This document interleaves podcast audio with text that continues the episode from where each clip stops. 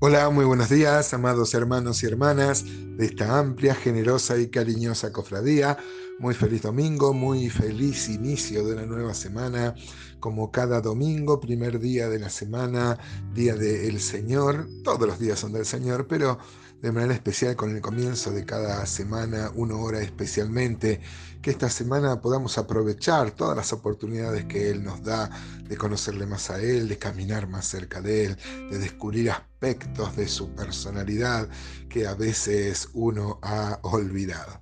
Estamos viendo este libro, eh, Ageo, dijimos que era el tiempo de la restauración, el tiempo donde van a volver a, mm, Jerusalén, los que habían estado en la cautividad, 70 años de la cautividad, terrible fueron esos años, eh, fue la disciplina justa que Dios le va a dar a ese pueblo por su rebeldía y de la cual somos muy amonestados, ¿no?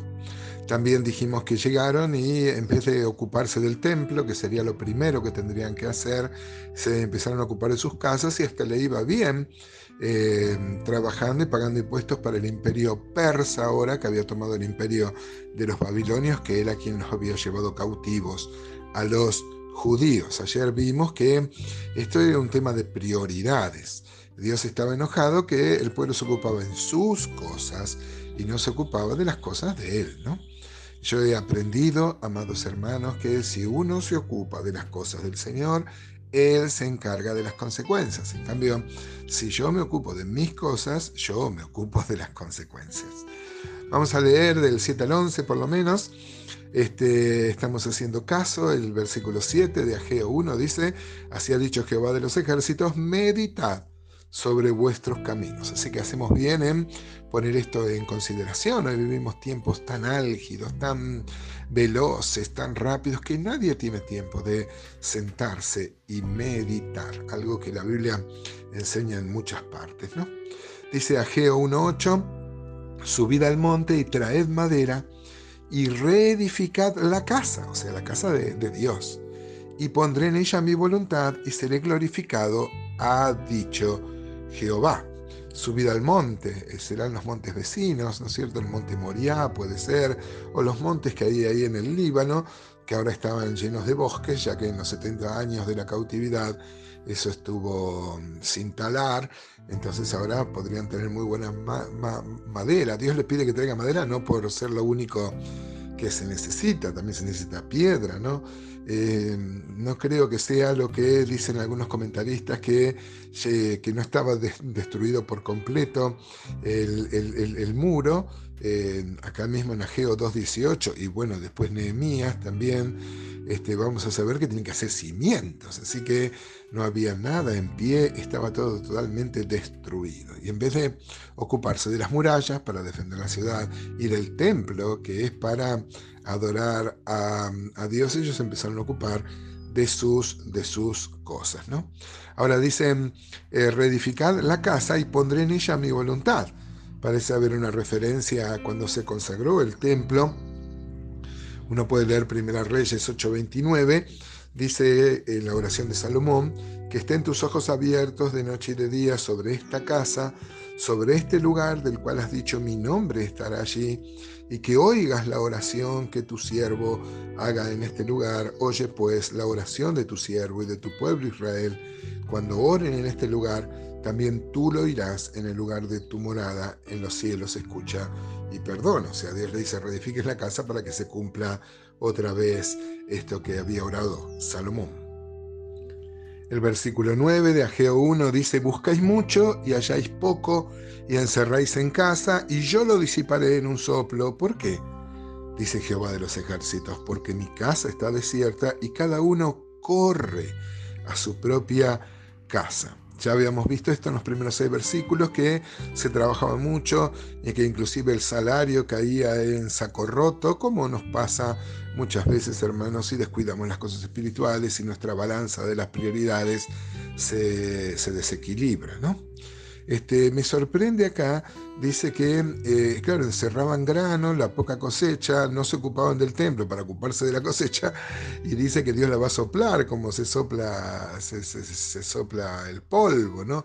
Así se pierde cuando uno este, no, no, no tiene las prioridades claras. Y note que no era un mero deseo, porque dice que eh, mi casa está desierta y cada uno corre a su propia casa. O sea, hay un deseo desmedido en, tener su propia casa, en tener inclusive tesoros y este, tener inclusive este, eh, eh, comodidades, ¿no? fíjese que diferente, el Salmo 119, 32 dice, por el camino de tus mandamientos correré es la misma palabra. Cuando ensanches mi corazón. A lo mejor se aplicaría más la palabra correré como en el contexto de Proverbios 1.15, que dice, Hijo mío, no andes en camino de ellos, aparta tu pie de sus veredas, porque sus pies corren hacia el mal y van presurosos a derramar sangre. Luego el versículo 1.10 de Ageo dice, por eso se detuvo de los cielos sobre vosotros la lluvia y la tierra detuvo sus frutos. Mire cómo este, se, personifica a la lluvia, como si la lluvia hubiera, decidido en solidaridad con Dios, déjenme que lo vea así, este, y la tierra este, detiene sus frutos como eh, digo, solidarizándose con Dios que no recibe la honra de vida de su propio pueblo. En Jeremías 2.13, un texto que me gusta mucho y que hemos citado muchas veces en estas mañanas, se acuerda, dice que dos males ha hecho mi pueblo, me dejaron a mí fuente de agua viva y cavaron para sí cisternas, cisternas rotas que no retienen agua. Ese texto tiene el 12, el anterior, dice, espantaos, cielos, sobre esto y horrorizaos, desolaos en gran manera, dijo Jehová. Mire cómo llama a los cielos y a la naturaleza, a la tierra, por testigos de esta maldad que hacía el pueblo con Dios, ¿no? Y el versículo 11 dice, y llamé la sequía sobre esta tierra, llamé la sequía, dice Dios, ¿no? Eh, y sobre los montes, sobre el trigo, sobre el vino, sobre el aceite y sobre todo lo que la tierra produce, sobre los hombres y sobre las bestias y sobre todo trabajo de manos.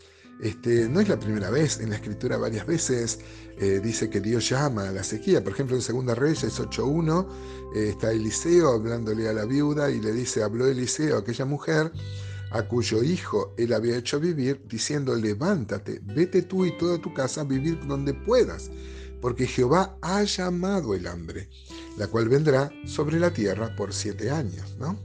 Este, por ejemplo, el Salmo 105, 16, podríamos citar, que también le dice, trajo hambre sobre la tierra. Dios obrando esto para que ellos sientan el hambre y se vuelvan a Dios.